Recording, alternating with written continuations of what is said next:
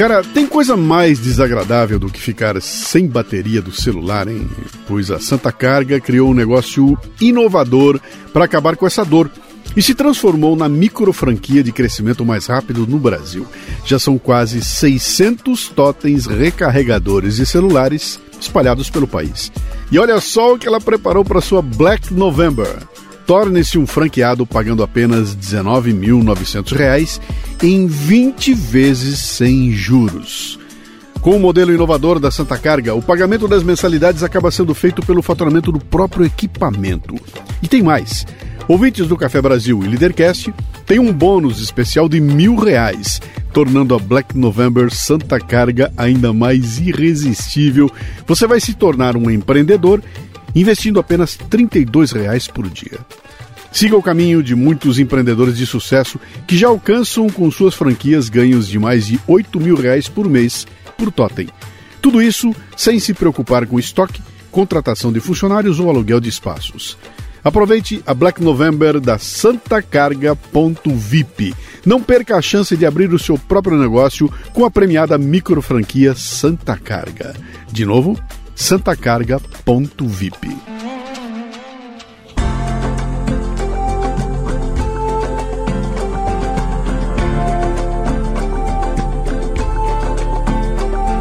E o Leadercast nesta temporada chega a você com o apoio da Casa Portini. Localizada num bairro no Botafogo, no Rio de Janeiro, a Casa Portini possui uma estrutura de alta qualidade. Aliás, Portini sou eu que falo, né? Eles lá eles falam assim, é, é Portini. Casa Portini.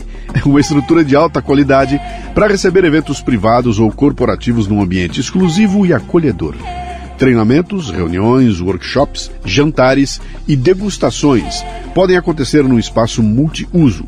A casa dispõe também de um lindo estúdio de yoga e uma cozinha profissional, perfeita para aulas práticas e produção de vídeos. Visite o Instagram, arroba Casa Portini. Se escreve Casa Porcini com C.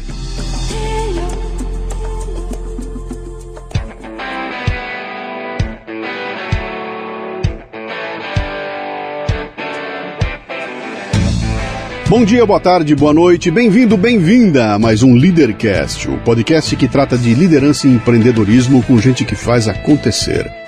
O convidado de hoje é o Dr. Francisco Eduardo Cardoso Alves, médico infectologista, que tem atuação majoritária na área clínica em doenças clínicas, infectocontagiosas, parasitárias e tropicais, além de diagnóstico médico em geral. Francisco atua em consultório, ambulatório, enfermaria, emergência e terapia intensiva consultor e parecerista em temas relacionados à Covid-19, é membro do Comitê de Gestão de Crise da Covid-19 em algumas cidades do Brasil. Durante a pandemia, o Dr. Francisco se tornou conhecido por ser uma voz dissidente das narrativas hegemônicas. Um papo interessante sobre a forma como a pandemia foi tratada e ainda é, especialmente por jornalistas. Muito bem, mais um Leadercast. Começo sempre contando como é que o meu convidado chegou até aqui. Quem trouxe o convidado de hoje foi a pandemia. Né? Eu vou contar como é que aconteceu. No auge daquela loucura toda da pandemia, a gente sabe que várias pessoas se notabilizaram em redes sociais e também nas entrevistas em jornais, revistas, alguns com umas posições muito críticas, né? teve um debate muito ácido lá e algumas pessoas estavam uh, lá com uma posição bem interessante meu convidado de hoje era um desses, né?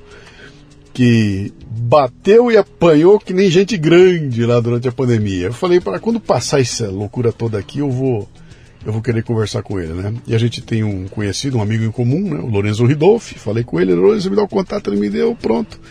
Aqui estamos nós para trocar uma ideia. Eu começo o programa com três perguntas, são as únicas que você não pode errar. As outras você pode chutar à vontade. Essas três você fica, né?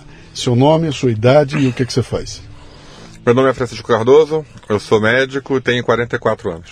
Médico em que especialidade? Sou médico infectologista. Infectologista? Então o homem é do ramo mesmo, né? Nasceu onde, meu caro? Rio de Janeiro, capital. Carioca? Carioca. Oh, tem irmãos? Tenho, dois irmãos. E pai e mãe faziam o quê? Meus pais eram jornalistas, já, já faleceram, né? É. Eles eram jornalistas. Eu sou o primeiro médico da, da família. Cara, família de. Você cresceu em família de jornalista? Jornalistas e militares jornalistas e militares. Tá bom, é uma boa, é uma boa influência aí, né? Como é que teu apelido quando você era pequenininho? Era Chiquinho. Chiquinho? É. O que o Chiquinho queria ser quando crescesse, cara? Chiquinho sempre quis ser médico, né? Tirando uma fase lá que ele queria ser astronauta, né? Mas acho que toda criança passa por isso. Sim. Eu quis ser médico. E depois que eu virei Chico no segundo grau e Chicão na faculdade, aí já estava óbvio que a medicina era o meu caminho. Né? Da onde veio essa, essa, essa, essa atração por medicina? Não sei. Talvez alguma influência da minha mãe, que minha mãe sempre gostou de medicina, mas nunca teve oportunidade de fazer faculdade, mas eu não me lembro da minha mãe me pressionando, ou, né? E um dom, um dom que eu sempre tive, né? Um dom de querer cuidar das pessoas, uhum.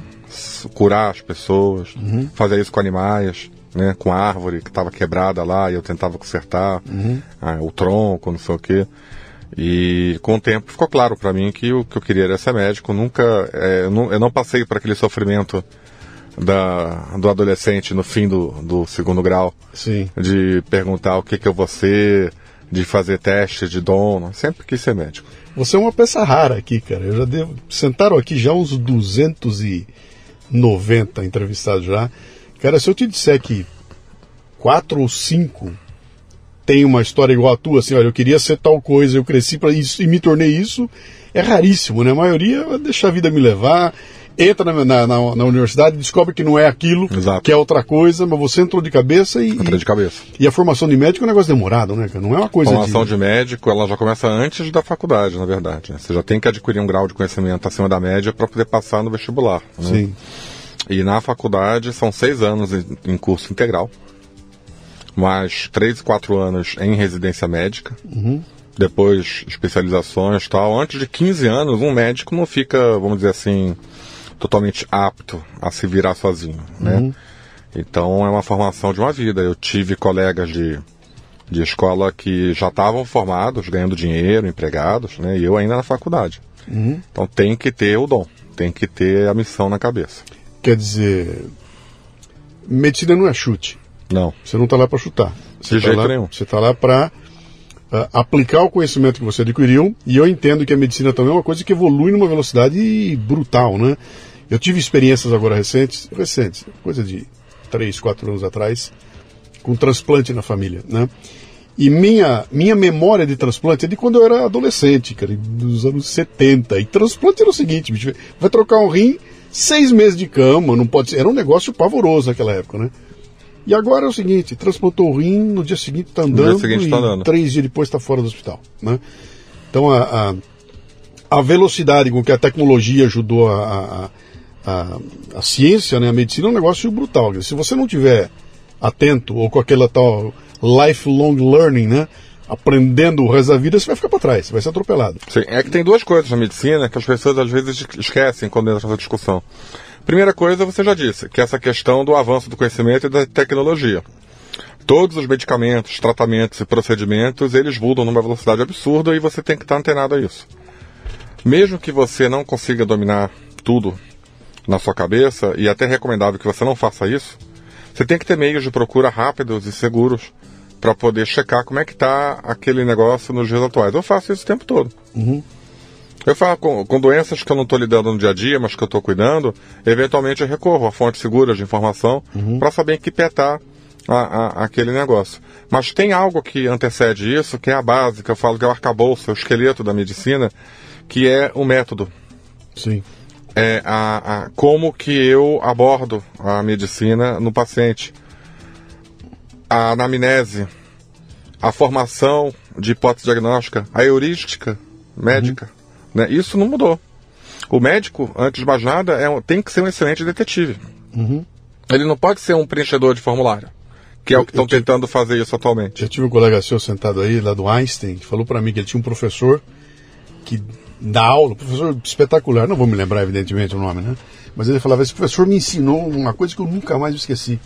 Ele falava o seguinte, você tem que sentir o cheiro do hálito do paciente. Exato. Né? O que, que é o hálito? O hálito te dá uma aula do que, que esse cara está sentindo. E você não vai conseguir fazer isso à distância, né? E você não consegue fazer isso com inteligência artificial ou com procedimento, protocolo e guideline. Sim. Você tem que sentir o que, que aquele paciente quer de você e o que, que aquele paciente pode ter. Você tem que saber perguntar. Uhum.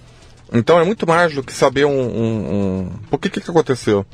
Quando se massificou o acesso à saúde no, no Brasil, optou-se por um caminho errado, um caminho fácil, que era o de massificar também os procedimentos e tratamentos. Sim. Então você transformou o ser humano num número. É um avião que para É um decolar faz um checklist. É checklist, tal, tal, tal, tal, tal, tal, tal. É isso, tal, tal remédio. É aquilo, tal, tal remédio. E com o tempo foi se abandonando o conceito básico de que o médico ele tem que entender o paciente, ele tem que ter o paciente na mão. No sistema público de saúde, você não tem médico, você tem um número, que é o médico que está ali na hora que o Estado deu para você. Você não pode escolher o médico. Não se cria uma relação médico-paciente. Isso é muito difícil. Fora que, dada a- a- as condições terríveis que são submetidas os médicos do serviço público para trabalhar, existe uma rotatividade muito grande. Sim. Eu falo isso porque eu sou médico do sistema público desde que eu me formei. Mas claramente eu vi que ali não dava para avançar muito. Eu consegui ir para um local que é a chamada Ilha de Excelência, no SUS. Eu sou, como infectologista, eu sou médico da UTI do Emílio Ribas, que é o principal hospital de infectologia do Brasil. Mas onde eu trabalho é exceção. Na maior parte do, do SUS, a, a fazer a medicina é um sacrifício, é um terror. Você preenche ali documentos, formulários, você faz número. É um número atendendo outro número, um crachá atendendo um RG. Você não consegue resolver a vida da população massificando a medicina dessa forma. Ah, tentam dizer que a medicina é algo agora parametrizável, é, é mecanizável. Não é.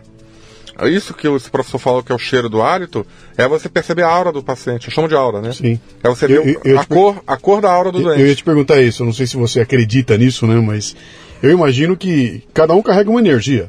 E a hora que eu Acredito. tô sentado contigo aqui, cara, a minha energia tá conectada com a tua e você vai, você vai sentir coisas com relação a mim que você não tá vendo, você não consegue ver, mas você, pô, só pelo, pela energia que ele tá transmitindo, eu já sei se ele tá bem ou não, né? E quando a energia não bate, é aquele, a história que a pessoa fala, ah, o santo não bateu, Sim. eles estão falando de energia. Sim. Então eu, quando vejo um paciente, eu já sei se aquilo vai dar certo ou não. E quando eu sei que não vai dar certo, eu já proponho um meio de levar esse paciente para outra pessoa. Porque comigo não vai dar certo. Quando você insiste, ou você não se atenta a isso, você acaba fazendo um trabalho ruim. Porque você não percebe o que, que aquele paciente tem. E conseguindo ver a energia, que é algo que não é explicável em faculdade de medicina, e é um dom que eu sempre tive, desde criança, eu falo isso, as pessoas só acreditam quando veem, mas eu, eu sou capaz de olhar para uma pessoa, e só de olhar para ela, tá perto do meu campo magnético, vamos dizer assim, eu consigo perceber há vários traços do perfil daquela pessoa. Até se ela tá mentindo, se não tá, se ela é uma boa pessoa, não é, se ela tem uma boa intenção, não. Não sei o que, que é isso, não sei se todo mundo tem isso, ou, né? Ou se não desenvolve isso. Mas isso me ajudou nesse processo de decisão de, de ser médico. Eu conseguia ver pessoas pedindo ajuda, só de estar perto dela, né? E quando você abandona essa relação médico-paciente, que é basicamente sentir o cheiro do, do, do, do, do, do hálito, eu falo- do cheiro do paciente, Sim. né? Ou a aura do, do, do paciente. E você aplicar ali as técnicas é, é, tradicionais, milenares de investigação médica, que são complementadas pelo todo o conhecimento atual. Então, Então, se eu percebi que o problema do paciente está relacionado a uma questão de pressão alta, não sei o quê, a gente tem mil mecanismos de poder atuar nisso, mas a gente tem que saber também que aquela pressão alta deriva de algum outro problema, que às vezes a gente não sabe. Aí a gente fala que a doença é idiopática, ou seja, eu não faço a menor ideia porque que aquilo está acontecendo, mas está acontecendo, está acontecendo por algum motivo. E você tentar abordar esse outro motivo faz parte da chamada medicina não tradicional. Da medicina não tradicional que muitos médicos abandonaram ou nunca aprenderam ou não conseguem praticar. Porque o que aconteceu no SUS acontece também no plano de saúde. Os planos de saúde, eles, é, eles se transformaram em SUS de carteirinha o processo de, de, de, de, de extermínio da relação médico-paciente e da burocratização e metrificação da, da medicina por questões econômicas é o mesmo. No plano de saúde atualmente, isso foi muito intensificado na pandemia, foi aonde começa a minha luta na pandemia. A minha luta na pandemia não era para dar cloroquina para paciente. Era para dizer que era uma bobagem quem estava falando que cloroquina não funcionava, porque funciona. Tem artigos de décadas, livros, está no livro texto que os médicos usam, o Harrison, no Cécio, é, vou falar os dois principais livros que se usam no, no Brasil, o papel da cloroquina como antiviral. A Anitta, né, que é a nitoxanida, que também foi usado e foi, e foi descre- descredenciada, cancelada, né, é, por, por, essa, por essa gente, está na bula da Anitta, que ela tem ação antiviral. Tem estudo mostrando isso, né? Mas mais que isso, o meu papel no início era defender a autonomia do médico. Sem autonomia, o médico vai matar pessoas. É igual um piloto de avião que não tem autonomia para tomar as decisões diante do cenário que ele está vendo na frente dele. Aí eu busco um assunto que os brasileiros fazem lembrar, que foi o acidente da Air France, o voo Rio-Paris, em 2009. Sim. A investigação chegou à conclusão que aquele avião caiu por erro de procedimento dos pilotos. Vários. Principalmente na hora que, que deu o problema lá no, no aparelho, no, no pitô, não sei o que, eles perderam um pouco a leitura. Um dos pilotos, que não era mais experiente, ficou insistentemente tentando subir a aeronave num processo que estava apitando stall. O que, que é stall? Né? A aeronave perde Sim. a sustentação Sim. né? e ela começa a cair. Então o que, que você tem que fazer? Você tem que jogar o bico para baixo e acelerar, para você recuperar a sustentação de ar na asa. E aí você sobe de novo. O que estava acontecendo é que o avião estava sem ar passando por debaixo da asa, o avião estava caindo, caiu, caiu, caiu, caiu, caiu. No meio de uma tempestade horrorosa. Por que, que eu estou falando isso? Aqueles pilotos não tiveram autonomia para tomar decisão. É comum nas empresas aéreas eh, europeias não autorizar mudanças de rota em transatlânticos por questões econômicas. Enquanto que as aeronaves brasileiras, a companhia brasileira, tem essa autonomia. Se naquele dia aquele piloto tivesse tido autonomia de desviar da rota, onde tinha uma tempestade enorme se formando, para poder ter um voo mais seguro, aquele avião não tinha caído. Mas eles estavam seguindo regras, protocolos. Pilotos sem autonomia. By the book. Vai the book. Ah, é isso. Aí o comandante foi tirar um sono. Quando ele acordou, faltavam dois minutos pro, pro avião bater no, no, no- no oceano. Né? Então, esse exemplo eu uso porque é um exemplo clássico de onde, quando você corta a autonomia de um profissional que é responsável pela vida de pessoas, Sim. você arrisca a vida dessas pessoas, porque nem tudo está no book. Sim. Na aviação, imagina no corpo humano. Sim. Então você lida com uma série de situações onde a condição do paciente ela não está no protocolo. E o que, que acontece com esses pacientes hoje em dia? Eles são largados. De, atribuem a ele um- uma, uma questão psicológica. Ah, é psicológico. Entope esse paciente de remédio. O paciente não consegue resolver o problema dele. E o problema dele, às vezes, era mais básico do que a gente imaginava. Eu pego pacientes que vêm com. E aí vem a questão do saber ouvir, que faz parte do processo, esse processo que não muda nunca. Né? Os médicos desaprenderam a ouvir. Na minha faculdade, onde ah, os professores que me ensinaram me falaram muito isso. Você tem que saber ouvir o doente. Faz parte de sentir o cheiro dele. Tem que saber ouvir. No ouvir, você consegue pegar muita coisa. Você pega, por exemplo, um paciente que tem uma história longa, complexa de doenças, que era tudo uma enxaqueca. Doença conhecida, reconhecida, tratável, alvo de milhares de estudos até hoje, fácil de, de resolver, apesar de demorar um pouco. Só que as- os médicos que antecederam não tentaram fazer a heurística médica, não tentaram racionalizar que tudo aquilo tinha uma causa comum. Foram tratando sintoma. Foram apagando incêndio. A pessoa estava já com 10 remédios. Nenhum deles para enxaqueca. E sim para as consequências da enxaqueca. Tira os 10 da 1. Tira os 10 da 1, a Acabou. vida da pessoa mudou. E na pandemia, o que me assustou né, foi que por diversos interesses, alguns já conhecidos do público, outros ainda não muito conhecidos, tentou-se redesenhar a medicina de uma forma que os médicos não tivessem autonomia nenhuma. E só a narrativa que vinha do mainstream valia. Narrativa essa ligada a interesses financeiros e também políticos. Vamos deixar claro. Não era só um complô para uma empresa ganhar bilhões de dólares e as outras empresas Não. não vão ganhar e também vão participar do complô? Não. O objetivo político ali era muito maior. Político de gente que inclusive era dona da empresa da FAM. Que também é dona da empresa de mídia. Que também é dona da empresa de insumo. Que também é dona de uma série de empresas e que querem ter o comando global de tudo. Superar o bloqueio dos Estados-nações.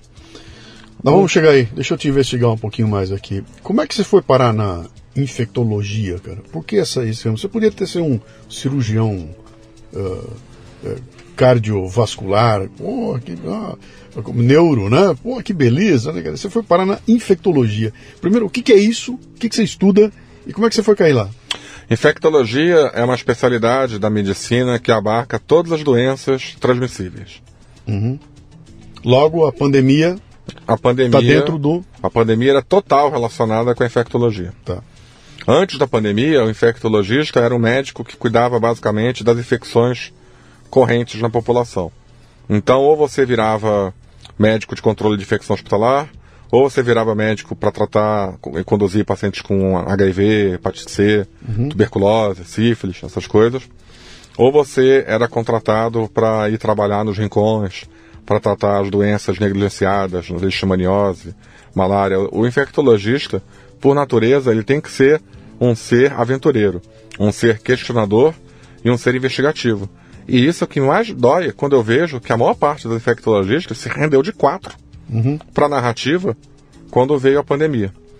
E eu virei infectologista por culpa da faculdade que eu fiz, a UFRJ, Federal do Rio. Porque eu passei lá quatro anos e meio no ambulatório de cardiologia. Eu tinha certeza que eu ia ser cardiologista. Certeza. No ambulatório do professor titular, ainda por cima. Era uma posição difícil de se conseguir. Vários alunos queriam estar onde eu estava. E aí, quando eu fui fazer a disciplina de infectologia, que era uma das disciplinas mais fortes, mais pesadas do, do curso, que vinha com uma metodologia inovadora de ensino, né? é, chamada de Problem-Based Learning, né? Que é uma coisa que serve, por exemplo, muito para infecto, mas não serve para cirurgia. Então eu acho um erro faculdades adotarem no seu currículo tudo PBL, porque não serve para tudo. Mas naquele caso houve um encaixe perfeito, os professores eram muito bons.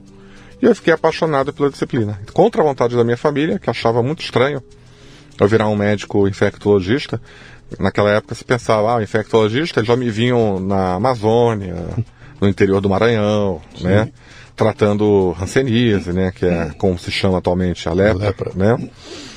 E, mas eu, contra tudo e contra todos, decidi. E decidi também que ia fazer em São Paulo, porque a rede hospitalar e de saúde do Rio de Janeiro já era um horror naquela época, imagina como está agora. E aí eu vim para São Paulo, vim conhecer e me apaixonei por São Paulo, me apaixonei pela cidade de São Paulo. Uhum. Me vim para cá, fiz residência aqui, vim trabalhar aqui, constituir minha família aqui. E eu era um infectologista tradicional. E os infectologistas, eles têm também uma vantagem, porque a gente tem que ter tanto conhecimento da, das medicinas, ambulatorial, de emergência, de intensiva tal, que é muito comum você ver, por exemplo, intensivista dando plantão, é, infectologista dando plantão em UTI. Então eu também fazia isso na minha vida. Eu Sim. trabalhava em UTI e trabalhava como infectologista e trabalhava em pronto-socorro. Aos 35 anos de idade, eu, de, eu já tinha feito uma elaboração antes, quando eu fiz 30 anos, que eu só ia trabalhar em emergência até os 35, porque é uma coisa que consome demais você. E aí a gente já vira pai e tal, aquela coisa fica difícil, e eu consegui cumprir essa promessa. Com 35 anos eu parei de, de trabalhar em pronto-socorro, continuei uhum. trabalhando em algumas UTIs, como infecto. E aí veio a pandemia. Tem uma diferença entre o, o infectologista que cuida do indivíduo e o que cuida do grupo do indivíduo? Tem, total. O que, que é? a, a diferença do, do, do indivíduo que cuida do, do indivíduo e o do coletivo é o foco. Quando eu cuido do paciente, meu foco é ele. Uhum. Quando eu cuido do coletivo, eu tenho que ter um foco também baseado nos recursos disponíveis e na questão econômica. Então, por exemplo, um médico que cuida do indivíduo, ele não vai pensar duas vezes antes de trocar um antibiótico para um antibiótico mais potente se aquele paciente não está evoluindo bem. Já o médico que cuida do coletivo, ele vai tentar controlar isso, cancelar isso e exigir que essa mudança seja feita de acordo com critérios parametrizados para um coletivo. Uhum. Mas aquilo não necessariamente vai servir para o meu caso individual. Aonde o coletivo prepondera, que é no plano de saúde e no SUS, você tem que batalhar bastante para poder ter um tratamento individualizado para o seu paciente, com que fuja ao protocolo. Fazendo um paralelo bem tosco, mas que acho que cabe muito bem, né? Eu tenho uma. Você conheceu o meu sistema de assinatura lá, o Café Brasil uhum. Premium? É uma plataforma que um, um dia eu, eu comprei ali o meu acesso. Essa plataforma é de uma empresa e ali eu tenho o meu. E ela vende a plataforma para um monte de empresas que usam o mesmo. Quer dizer, ele, ele põe a minha cara ali e, e, e aquela é a minha, né? vende para você, põe a tua cara. E eu fico reclamando porque eu quero algumas coisas especiais para mim lá. E a conversa dele é a seguinte: fala, cara, se eu fizer essa mudança para você aqui, vai afetar todos os 1.200 clientes que eu tenho aqui. Então, antes de eu poder mudar para você, eu tenho que fazer um estudo brutal para saber qual é o nível de impacto que vai ter em todo mundo para poder fazer a tua mudança aqui. Eu imagino que o estudo de infectologia seja igual. Por isso, por isso que você não faz uma vacina em, em seis meses. Não. Mas, estranhamente, as pessoas que sempre defendiam isso, que não se podia fazer uma vacina em seis meses, passaram a defender que era sim, plenamente possível fazer uma vacina em seis meses. Uhum. Pessoas que não faziam ideia do conteúdo da vacina. Pessoas que não faziam ideia do que era um RNA mensageiro. Uhum. Mas elas pessoas passaram a defender, sim, que era possível fazer uma vacina em seis meses. Que era possível reaproveitar estudo de uma outra vacina para complementar, só mudando o antígeno. Uhum. Passaram a negar de forma cega, religiosa, eu diria, é, todos os pressupostos que iam contra essa afirmativa, como por exemplo que quem tinha imunidade natural adquirida após a infecção não precisava tomar vacina, chegaram a negar a existência de imunidade natural, coisa bizarra. Elevaram o sarrafo da questão científica para um nível inatingível para tentar cancelar qualquer tipo de estudo que mostrasse algum benefício dos tratamentos reposicionados. Sem reparar que com isso eles cancelavam tudo, tudo. que já tinha para trás, né? Tudo. Aí vinha o duplo pensar. Porque quando a gente começou a mostrar isso, meu amigo, se você está cancelando a cloroquina porque não tem um estudo nível A, você vai ter uhum. que cancelar 90% dos tratamentos em infectologia. Sim. Que não dispõe do mesmo tipo de estudo. Não, mas aí é diferente. É diferente por quê? Uhum. Ao mesmo tempo que promoviam que não tinha tratamento precoce para o Covid, defendiam o uso de Tamiflu para tratar Covid e gripe. Uhum. Tamiflu é um remédio ineficaz. Já tem dois grandes estudos randomizados, é, meta-análise com a é, revisão sistemática, é, um de 2014 e outro desse ano, que mostram que o Tamiflu não serve para nada. Uhum. Mesmo assim, esse ano, no manual do Ministério da Saúde para tratamento de gripe, de influenza, tem lá o Tamiflu como proposta de tratamento. Aí eu mandei uma pergunta para eles, se a questão não era baseada em ciência, por que, que eles não recomendavam ivermectina e cloroquina para tratamento de Covid, já que são drogas que têm estudos muito melhores, apesar de não ser nível 1, nível 1A, né? Do que o Tamiflu, que tem estudo negativo comprovado, né? Qual era a diferença de tratamento? Nunca me responderam. Aí começaram, como encontraram dificuldade de achar médicos dispostos a fazer essa nova narrativa, essa nova ordem mundial médica é, na mídia, começaram a pegar outros profissionais, biólogos, uhum né, que se dispuseram a ir na mídia e falar, falavam tanta bobagem de forma tão convincente que eram confundidos como médicos. Inclusive, eram apresentados pela mídia como médicos. Até youtubers entraram nessa aí. É. E aí a gente fala, mas esse cara não é médico. É. Ah, não, não, não é médico. Está anunciando essa pessoa aí como médica. Sim. Ah, foi um erro, vamos corrigir. Mas a pessoa continuava tendo a autoridade Sim. conferida pela mídia de especialista no assunto para despejar a narrativa que visava o quê? Não tratamento, não internação, uhum. até aguardar Sim, a vacina é, salvadora. É, eram os verdadeiros negacionistas, cara. Esses Sim, eram os negacionistas. Eram os né? verdadeiros negacionistas. E aí, pessoas como eu, quando começaram a ver isso, alguns tiveram coragem de falar, outros não. Eu entendo quem não teve a coragem, porque é uma, uma decisão difícil de ser Sim. tomada. É uma decisão que pode fazer você perder o emprego no hospital, por exemplo, né? E aí começaram a se calar, mas vinham com a gente se tratar. O que teve de jornalista e médico do bem, vamos dizer assim, uhum. a favor da narrativa, se tratando com a gente, não tá no GB. O que eu acho uma covardia, né? Ah, o secretário de saúde lá do Dória não, não tomou a. Não tomou Foi público, a, né? Pô, né? Deixa eu especular um negócio com você aqui antes. Uh, a gente já teve muita pandemia no mundo, né? Já teve históricos históricos de pandemia. Uh, aprendemos muita coisa com elas, né? Quando a gente falou da. Ah, tá, tá vindo agora uma pandemia nova, teve lá a gripe espanhola, teve o, aquela coisa toda. Mas nunca houve uma pandemia como essa que nós vivemos aqui agora, porque ela, ela teve um composto onde você tem um núcleo que é a questão sanitária, e aí tem um outro núcleo em volta que é uma coisa incontrolável, que é mídia social, é, é imprensa. E acho que o mundo nunca foi tão conectado como ele é hoje. E aí esse, esse, esse problema que era um problema teoricamente sanitário para ser resolvido pelos especialistas virou uma questão política, social, carnavalesca, foi um negócio absurdo, né? E, e grande parte disso por uma questão de luta política, né? No momento em que o, o Bolsonaro fala viva cloroquina, acabou cloroquina, né? Foi do dia para noite. E aí, e aí não tem argumento, não tem mais argumentação. Não adianta você chegar com ah, porque teve estudo A. O cara esquece. É, argumento é, é, lógico não funciona mais. Porque havia uma questão política sendo colocada ali. Né? Foi do dia para noite. Isso Foi. começou muito forte nos Estados Unidos por causa do Trump e contaminou o Brasil e contaminou o mundo inteiro. Sim. A partir do momento em que certo lado do campo, do espectro político, passou a defender a necessidade de tratar as pessoas, de não isolar as pessoas, de não ter lockdown, nada disso, isso passou a ser classificado como algo de extrema direita ou algo pertencente àquele grupo que tem que ser combatido. Uhum. Então, da noite pro dia, falo do dia para a noite, da noite pro dia, as pessoas pararam de tratar com cloroquina, pararam de defender o não isolamento, começaram a adotar a narrativa vinda do outro campo político, que era o contrário, que era de aproveitar a situação para causar um caos mundial e aumentar o controle sobre as pessoas, controle social que eu estou falando. Como que ocorre na China, onde você tem um aparelho, você tem que ter um aparelho celular com um programa onde você recebe notas pelo, pelo seu comportamento. Se a sua nota não for boa, você começa a ter restrições nos seus direitos civis restrições até de, de locomoção. Sim. De não poder comprar certos itens. Né? De não ter crédito. De não ter de crédito, ser... né? E isso interessa a um grupo muito poderoso em vigor no mundo atualmente, que viram na pandemia uma oportunidade. Eu vou além, eles já sabiam que viria algo tipo uma pandemia por causa de coisas que foram faladas meses antes do, uhum. do surgimento oficial do, da, da, da pandemia. Isso foi uma coisa muito bem trabalhada, muito bem estruturada a partir de uma oportunidade que eles viram que estava ocorrendo, né? E as pessoas que caíram nessa passaram a obedecer ordens que foram letais. Uhum.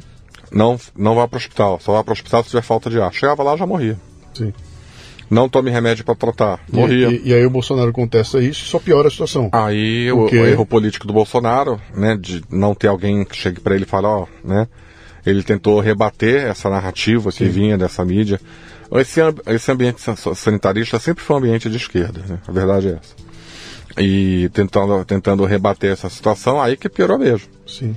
Aí que se você passou a defender certo tipo de tratamento, você era um bolsonarista e tinha que ser cancelado, tal, tal, tal. Politizaram a pandemia. O, o, elemento químico. Pela primeira vez, uma tabela química que você vai botar um do lado do outro lá, né? E isso foi um dano irreversível, porque agora politizaram a medicina como um todo. Sim, está né? Tá tudo politizado, não é somente tudo. Os pacientes é estão procurando os médicos de acordo com a sua, seu viés político. Politizamos agora um chocolate, para você ter uma ideia, né? Agora o chocolate está politizado. Deixa eu te perguntar uma coisa aqui, que me deixa curioso, cara. Me fala do teu alarme, cara. Você como infectologista, quando começa a pintar essa história, tem um treco esquisito acontecendo lá na, na China, pô, Itália, aquela coisa do transatlântico lá. Pô, quando é que você começou a ficar antenado de que tava vindo uma merda pela frente aí? Em novembro de 2019, a gente faz parte de um grupo de infectologistas do mundo inteiro que se comunicam através de uma rede de de e-mails e, e, e web para relatar problemas tal, a gente começou a receber um alerta de que na China, na província de, de Wuhan, Wuhan né, estava tendo casos estranhos de pneumonia atípica. Pneumonia atípica é aquela que não é a pneumonia bacteriana clássica, né? Uhum. Com evolução para é, síndrome respiratória aguda grave, que é quando o pulmão ele fica completamente é duro, né, inflamado, né, no raio-x é um pulmão branco, pulmão normalmente é escuro no raio-x, porque é o ar. O ar no raio-x ele, ele, ele passa né, no ar e queima o filme. Uhum. Então o pulmão escuro é um pulmão cheio de ar. E a gente começava a ver um pulmão duro. Um pulmão onde o raio passava e ficava. Então aquela região ficava branca. Né? E a gente começou a ter um alerta, começou a rolar alguns vídeos no WhatsApp que pareciam montados, de pessoas caindo, de pessoas desabando. Eu vi, eu vi, lembro disso. E aí eu criei um grupo, até com a minha esposa, na época, é, de para começar a recolher é, informações, guardar é, arquivos, artigos sobre o assunto, né?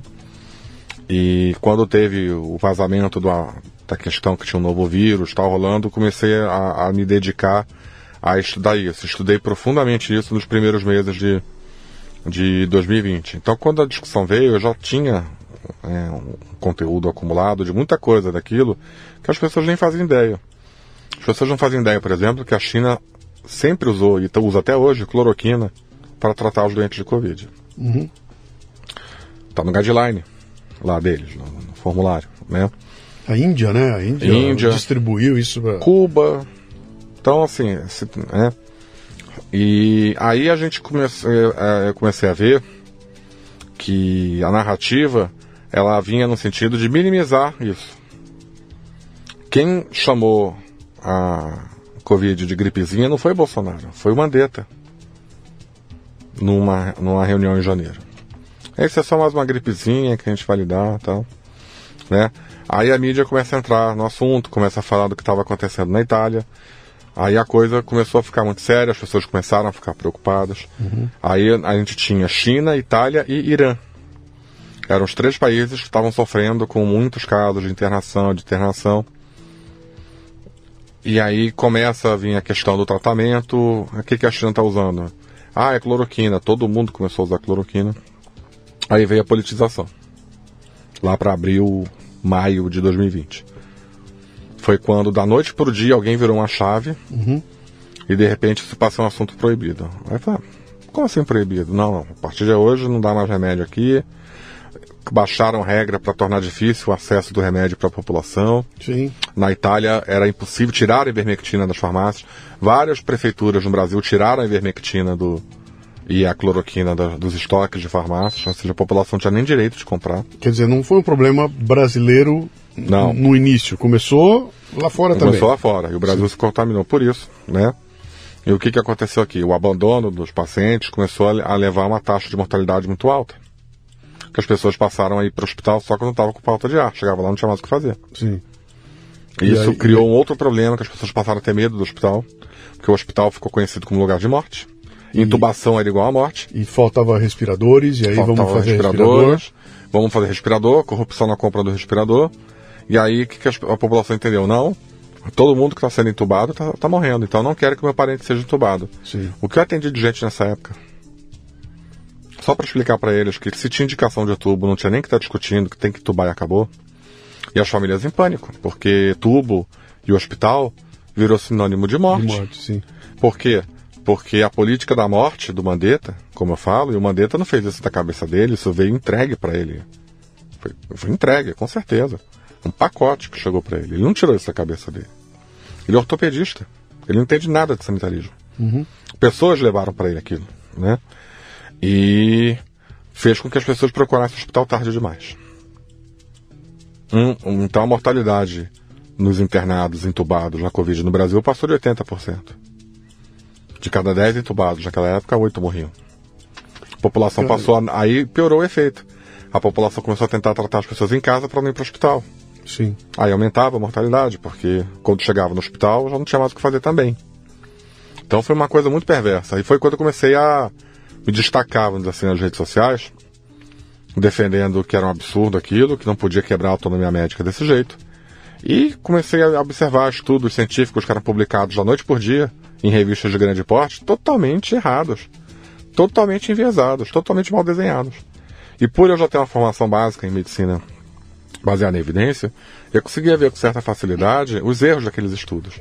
E comecei a fazer postagens no WhatsApp, né, explicando por que aquele artigo que foi usado para dizer que a cloroquina mata, na verdade não mata, que foi uma dose tóxica de cloroquina que foi usada nos pacientes, que aí realmente dose tóxica pode Aí viralizou. Foi aí que eu comecei a ganhar espaço, ser conhecido, uhum. ser procurado por várias pessoas, como o Lorenzo, Sim. né? Que tem um pensamento é, não doutrinado e viam que algo de muito errado estava acontecendo. Montou, e montou um site maravilhoso, Isso, Zero Bias, Zero época, Bias né? na época. Foi onde eu me abastecia lá, né? Que era um, uhum. ele, ele, ele tinha um olhar estatístico, puramente estatístico uhum, ali, sim. né? Uhum, e ali você via a estatística que não tinha nada a ver com aquilo que aparecia na, na Rede Globo à noite. Cara. Aí a gente começou a se reunir, se organizar em grupos tal, aí a coisa foi crescendo, foi crescendo, crescendo, crescendo. E acabou que foi parar na CPI da, da pandemia, fui chamado Sim. lá para depor, destruir os senadores naquele dia. Uhum. Tanto que o meu dia, que foi 18 de junho de 21, ele não é citado nem no relatório final. É como se não tivesse tido nada naquele dia. Uhum. Foi o único dia onde não teve nenhuma checagem de agência checadora, né? É, para detonar alguma coisa, para comentar alguma coisa. Uhum. Então, qualquer pessoa que tivesse um pouco de dois neurônios que se falem, que um conversa com o outro, né? Que não estão em curto? Tava sacando que tinha, alguma coisa estranha estava acontecendo lá, porque uh, a maneira como os caras destruíram as vozes dissidentes na, na, na CPI, né? Porra, com a, com a doutora lá, as duas mulheres que foram lá, né? A Nise e a Mayra. Porra, cara, foram destruídas ali e ninguém abriu a boca e também deram espaço para maluco que entrava lá. Que entrava o maluco da turma deles, era uma, era uma festa, né? Estava muito claro que tinha alguma coisa esquisita acontecendo lá e havia uma torcida é, é, para se implementar ali é, processos que iam colocar em risco a vida das pessoas. Mas era exatamente o contrário do que a narrativa dizia, né? Ao impedir que que, que autonomia médica, ao impedir que cloroquina, que tudo isso fosse utilizado, eles estavam contribuindo para que as pessoas morressem. E aí pegaram essa conta e jogaram no colo do Bolsonaro. Ele é, um, ele é genocida que matou 700 é, é, mil pessoas aqui no, no, no Brasil, né? É, o, o, os que falavam que. Os que acusavam Bolsonaro de ser genocida, nazista, de defender o extermínio, são os mesmos que agora estão defendendo os genocidas, os nazistas e os, os exterminadores. É, é uma curriola, né? Na, na questão de Israel. Né? Sim. E aí eu olhando de fora, eu sou nessa história toda eu sou o paciente, né? Eu não, eu não, eu não tenho um método científico, eu não sou do ramo, eu só olhava de fora e ficava vendo, cara, um médico que eu conheço há 40 anos, o cara tem, pô, uma puta é conhecido, trabalhos publicados, diploma, o cara era uma sumidade e ser destruído porque ele não entrou na conversa da. E o cúmulo disso foi você ver uma, uma, uma semi-adolescente de 30 anos eh, cancelando um prêmio Nobel, cara. Porque o cara falou algo que não caía dentro da, dentro da, da conversa. Logo no comecinho, quando começou a bagunça toda, eu me lembro que eu publiquei é, num programa que eu coloquei um texto de um cara que era um médico que lá no começo ele escreveu e falou: Pera um pouquinho, gente, vai devagar do jeito que está indo aí, nós vamos acabar cancelando a Olimpíada, cancelando o Copa do Mundo, cance... e, e, acabou que deu nisso tudo, né? Ele falou, talvez não seja para tanto, era o comecinho ainda. E aí houve um movimento, na, na, acho que nasceu na Alemanha, de uns médicos que se juntaram e montaram uma página. Não vou me lembrar o nome da página agora. que era uma página que estava contestando isso tudo e dizendo, espera, calma, tem, tem coisa errada. A gente acha que não é bem assim, vamos olhar direito. E, cara, esses caras foram demonizados, foram apresentados como cara, bandidos, eram caras que foram cortados, né? E que perderam emprego, perderam fundo. Cara, foi, foi um negócio pavoroso. Né? Então, havia claramente uma perseguição. Uma perseguição e uma inversão de narrativas. Né? Então, esses caras que queriam uh, uh, contribuir para que pudessem ser utilizadas as soluções que tinham na mão eram tratados como os negacionistas. Porque eram os caras que negavam a vacina que salvaria todo mundo. E aí eu vi discussões que eu falo, cara, eu não consigo entender, porque a questão é só matemática. Se você fizer uma continha um mais um, tá claro. O pessoal que veio discutir que, pô, meu, meu primo morreu porque a vacina não chegou. Se tivesse comprado a vacina antes, teria salvado um monte de gente. Só uma bobagem assim também. Mas quando você vai ver, fala, não dava tempo, cara. A primeira vacina foi aplicada no final de, de, como é, de dezembro, na Inglaterra. E, e, não dava tempo do Brasil comprar a vacina em, em, novembro, né? O Brasil vacinou a primeira pessoa 28 dias depois da primeira vacinação nos Estados Unidos. Então essa narrativa de que o Brasil atrasou a compra de vacina é falsa. Uhum. E a segunda narrativa falsa é que a vacina evitaria as mortes. Não evitou uma, pelo contrário, aumentou. Uhum. Aumentou pelos efeitos colaterais da vacina, em muitos casos que levaram pessoas ao óbito. Vários estudos mostrando isso. E a vacina não contribuiu para o fim da pandemia, porque você não tem uma associação da curva de número de vacinados acumulados com a queda da mortalidade. O que fez cair a mortalidade e salvou a gente da pandemia foi a cepa Ômicron. A cepa Ômicron, que surgiu em novembro de 21 na África do Sul, um local que tinha baixo índice de, de vacina, era uma cepa altamente contagiante, porém com uma letalidade muito baixa. Ou seja, uma cepa que se adaptou, né, por seleção natural, a poder vencer essa guerra das cepas, né? E dominar a, o planeta. O vírus, ele não tem cérebro. Uhum. O vírus, ele precisa se replicar. Morre e os filhos se replicam. Morre. Se o vírus não consegue fazer isso, ele some do planeta. Então o vírus que conseguiu continuar se replicando, replicando, replicando, replicando, sem sumir do planeta, foi a Omicron. Porque ele matava, não matava pouco não, não matava hospedeiro. hospedeiro, sim. Então foi a Omicron que caiu. E com Francisco, como é que você sabe disso? É simples. Porque tanto nos países que estavam com altas taxas de vacinação, Portugal, Alemanha, Suíça, Itália, nos locais que tinham uma taxa de vacinação na época em torno de 70%, Brasil, Estados Unidos, e nos locais que não tinham taxa de vacinação nenhuma, tipo Afeganistão, Irã, países da África, por exemplo, a mortalidade caiu como um todo. Se a vacina fosse a responsável pela queda da mortalidade, a gente ainda teria que estar tá vendo altos índices de mortalidade nos países que não vacinaram. Isso não está uhum. acontecendo. Então, qual foi o, o, elemento comum? Foi a cepa ômicron dominar o planeta. E ela está aí até hoje. Com suas subvariantes. Toda hora eu estou falando das, das novas variantes.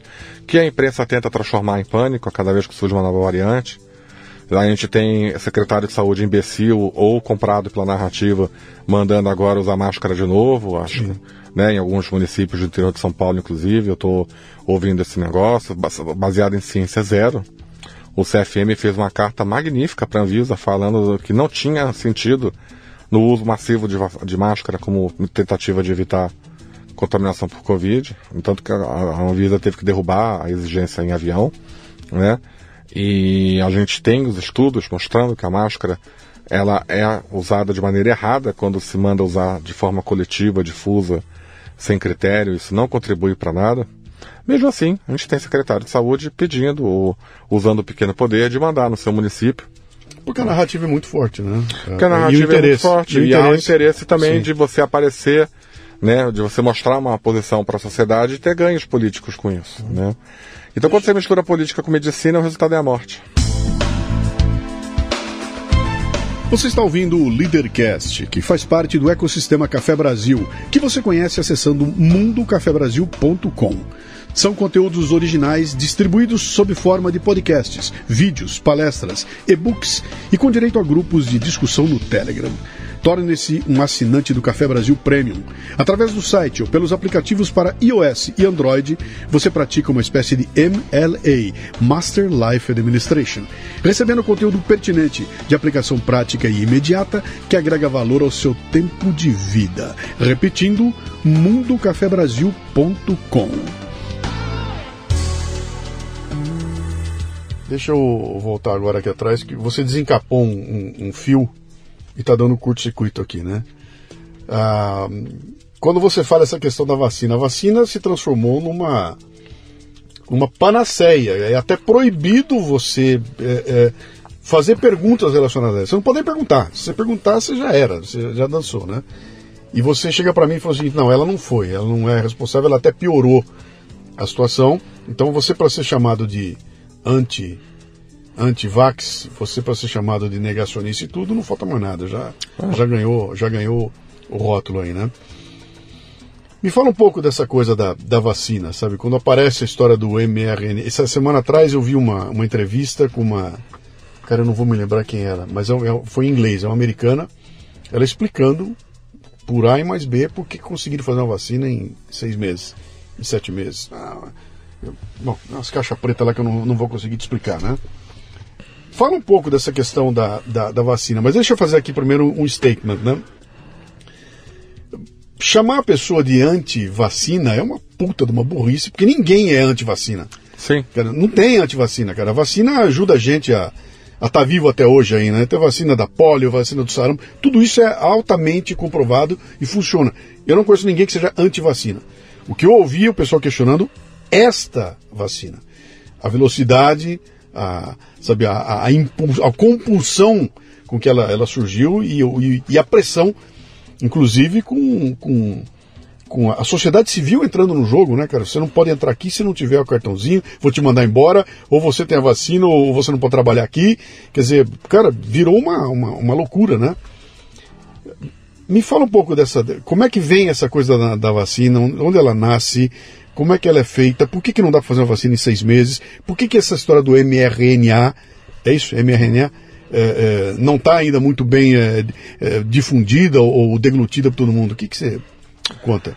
Quando você tem a transição é, no planeta de estados dominados pela igreja para estados laicos, e a gente percebe muito isso a partir das revoluções americanas, inglesas e francesas, é, da mesma forma que o Estado religioso usava a Bíblia como referência e norte, propósito e meio de vida da, da população, os Estados laicos, ditos iluministas, eles passavam a ter que ter outra forma, outro bastão, Sim. de outro farol, né, para as pessoas seguirem. E o discurso científico naquela época foi muito utilizado. dentro do discurso científico, o Estado laico era responsável por guiar a sociedade de forma científica para melhorar, atingir níveis superiores, melhorar a qualidade de vida, de segurança, de saúde, etc, etc. Nesse contexto, a vacina ela surge no, no final do, do século XVIII, né, como uma espécie de fiador, de moeda lastro da ciência. Então a vacina vira ciência.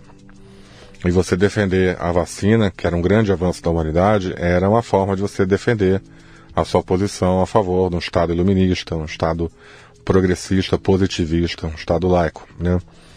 Não é de hoje que tem polêmicas envolvendo vacinas. Aqui no Brasil a gente já teve, né? A revolta da vacina, por exemplo, que foi quando foi o mesmo espírito. Isso aqui é bom, não pode ser contestado, isso aqui representa a ciência, isso aqui representa a paz né? Então todo mundo vai ter que tomar, sem explicar para a população direito o que, que era, gerou uma grande revolta. Até que eles mudaram o método e foi para o método do convencimento. Começou a surgir novas vacinas, eles foram vendo, mostrando né, os benefícios tal. E o regime militar, na década de 70, cria o Programa Nacional de Imunização, não foi o SUS que criou isso. E isso vira lei. Imagina, como que eu posso permitir que no meu país crianças não sejam vacinadas? Isso é uma heresia. Então, aquilo que para o Estado religioso era o herege, uhum. era aquele que contestava uma vírgula sequer da, da, dos dogmas da Bíblia, no contexto atual da, da pandemia, o herege virou antivacina.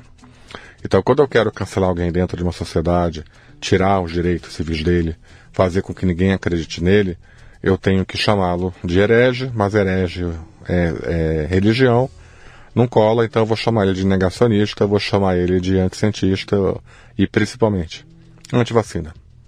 Então quando eu, eu falo com uma pessoa antivacina, eu estou dizendo que aquela pessoa tem que ser marginalizada, porque ela é uma pessoa que não aceita os princípios da sociedade moderna, é uma pessoa que não está à altura de viver entre nós, e por isso ela tem que ser devidamente cancelada. Antigamente os hereges eram cancelados na fogueira. Uhum ou em colônias de leprosos, né? coisas assim. E hoje em dia o cancelamento ele começa com cancelamento social. E o que avançou perigosamente na pandemia é que houve uma tentativa de cancelamento físico. Houve uma tentativa de criar guetos para não vacinados. Isso ocorreu na Argentina, em alguns estados, isso ocorreu na Alemanha, isso ocorreu na Áustria, isso ocorreu nos estados bálticos, isso ocorreu na China, isso ocorreu principalmente na Austrália. Então, pessoas que eram consideradas antissociais, que não aceitavam a doutrina da, da vacina, elas passaram a ser canceladas. E aí tem um fenômeno muito interessante, porque a esquerda ela vem dentro de uma contracultura clássica, né, de querer ser contra o Estado, não sei o quê. Então era muito comum eu como infectologista ver famílias esquerdistas não vacinarem seus filhos, porque isso era antinatural a vacina tinha problemas, não sei o quê. Eu conheço vários casos que pais tiveram que dar vacina escondido da mãe ou vice-versa, a mãe escondida do pai para as crianças, porque o pai ou a mãe eram naturalistas, eram esquerdistas, eram progressistas. Nós tivemos uma epidemia de sarampo em São Paulo em 2017 2018, basicamente iniciada na Vila Madalena por famílias, até de estrangeiros, argentinos, tal, progressistas, naturalistas, né, contra a cultura, e que não, não vacinaram, nem a si nem a seus filhos. E teve uma epidemia de sarampo naquele lugar. Quando vem a pandemia, a pandemia, ela de certa maneira, ela criou um propósito de vida para muitos que não tinham nas suas vidas comuns nenhum norte, nenhum sentido.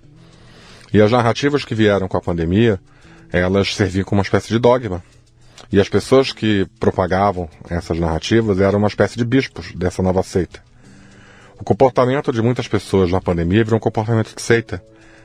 Quando você submete as pessoas a um medo coletivo tão grande, elas precisam de alguma coisa que se amparar para poder fugir. As pessoas, quando tinha, teve a peste, quando teve as epidemias de cólera, quando teve as epidemias de tifo, até a própria gripe espanhola, as pessoas buscavam amparo na igreja católica ou na igreja protestante, onde quer que, né? Só que esse tipo de amparo não existe mais. A gente não viu ninguém buscando amparo na igreja para fugir da Covid. Pelo contrário, a igreja foi a primeira que expulsou as pessoas de dentro dos seus templos. Né? Então, o amparo. Mas ela não foi obrigada a fechar? O Estado obrigou que as igrejas fechassem as. não recebessem os fiéis, né? Tanto que havia Muitas uma- igrejas fizeram isso antes da imposição do Estado. Uhum. A católica foi uma delas. Muito, não, não precisou do, do Dória ou de algum outro imbecil é, é, falar para fechar a igreja. Algumas já estavam fechadas. Ou com fortes restrições de acesso. Então o que, que aconteceu? Elas começaram a buscar esperança na seita da Covid, cujo dogma principal era a vacina, que nem existia na época. Então quando você começou a questionar a vacina ser feita tão rápido, não sei o que, você vira um herege. Então você tem que ser chamado de, de antivacina, que é para poder calar a boca, você não ter espaço em lugar nenhum, sofrer cancelamento nas redes sociais, perder conta. Perdi minha conta do Instagram duas vezes. Eu uso outra conta hoje em dia, que está com muito mais é, seguidores do que a conta que eu tinha até ano retrasado, né? Aquela conta que eu tinha até ano retrasado, ela está congelada. Ela já está livre de qualquer tipo de censura em tese, mas ela não cresce, né? E você começa a ter cancelamento nos empregos, começa a ter cancelamento na, na vida social, né? Chegou ao ponto de criarem a questão do passaporte vacinal, que é, um, é uma estupidez, né? Qual era a desculpa do passaporte vacinal? Eu proteger as pessoas que estão nesse currículo aqui, nessa corriola aqui, nessa circunscrição aqui, de que só vai ter vacinado aqui dentro. Aí eu pergunto, a vacina funciona? Funciona. Se ela funciona, não precisa de passaporte vacinal. Você já está vacinado. Pode ter um milhão de pessoas aqui não vacinadas que você está protegido. Não é assim que ocorre com a malária, com malária, com malária não, com sarampo, com tétano. Pensei em malária porque estão tentando fazer uma vacina para malária agora.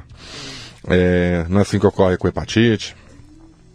Então, a vacina não funciona? Não funciona. Então o passaporte também é uma bobagem, porque não adianta ter ou não ter. A vacina não funciona, quem está vacinado também pode transmitir. Então o conceito de passaporte vacinal era meramente discriminatório. Era para punir as pessoas que, por não se aceitarem dentro da nova ideologia, né, elas não mereciam o convívio social daqueles que se sacrificavam pela ideologia. Dentro da ideologia da seita da, da Covid, da vacina, né, que eu chamo de seita da vacina, também tinha a ideia de sacrifício. Eu estou aqui me sacrificando, eu estou deixando de ir para shopping, eu estou deixando. Por que, que você não aceita? Por que, que você é tão egoísta ao ponto de não aceitar se sacrificar também pelo bem coletivo, que é o fim da pandemia? Mas isso aqui não vai acabar com a pandemia. Ah, você é um negacionista. Uhum. Me chamaram em outubro de 2020 na Câmara dos Deputados para um evento comandado pelo deputado Luizinho, que era o coordenador da, das comissões de Covid lá da Câmara, para falar sobre a vacina, o porquê que estava tendo atraso na produção da vacina. Tava eu, representante da Fiocruz, representante do Butantan, deputados de esquerda. Basicamente, nenhum de direita se interessou, que foi um grande erro da direita no Brasil, não ter entrado em choque desde o início nesse debate por medo de ser cancelado. Foram cancelados da mesma maneira. Sim. Né? É, você não negocia com um tigre quando a sua cabeça está no meio da boca dele. Uhum. Já falava Churchill, né? Foi o que eles tentaram fazer e o tigre foi lá e comeu a cabeça deles na eleição do ano passado. E eu falei para todo mundo lá, por A mais B, que aquela vacina não ia evitar mortalidade, não ia evitar a transmissão, até porque nos estudos cadastrados no, nos Estados Unidos para avaliação dessas vacinas, o desfecho transmissão interhumanos nem estava cadastrado. Então não tinha nem como afirmar se ia impedir a transmissão ou não, porque esse desfecho nem estava sendo pesquisado.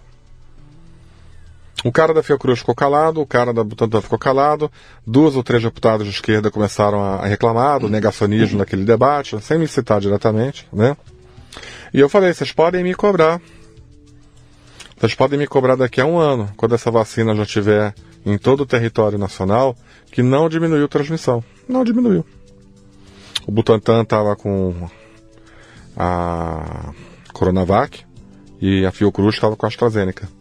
Pergunta: cadê os estudos controlados, fase 3, definitivos, que mostram que aquela Coronavac tem algum efeito? Até hoje não foi publicado. Mas a narrativa hoje é de que quem segurou tudo foi a vacina. Narrativa mentirosa, É, conforme eu já expliquei a razão. No, quando chegou no final de 21 para 22, que teve a explosão da Ômicron, 70% do Brasil já estava vacinado. Uhum.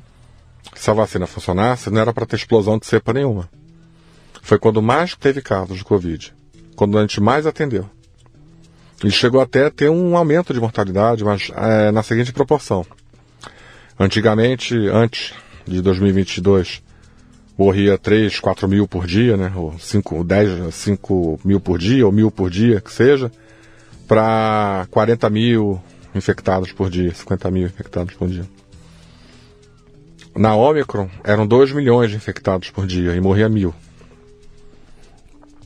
A vacina não segurou nada disso. Então, desculpa, é uma balela.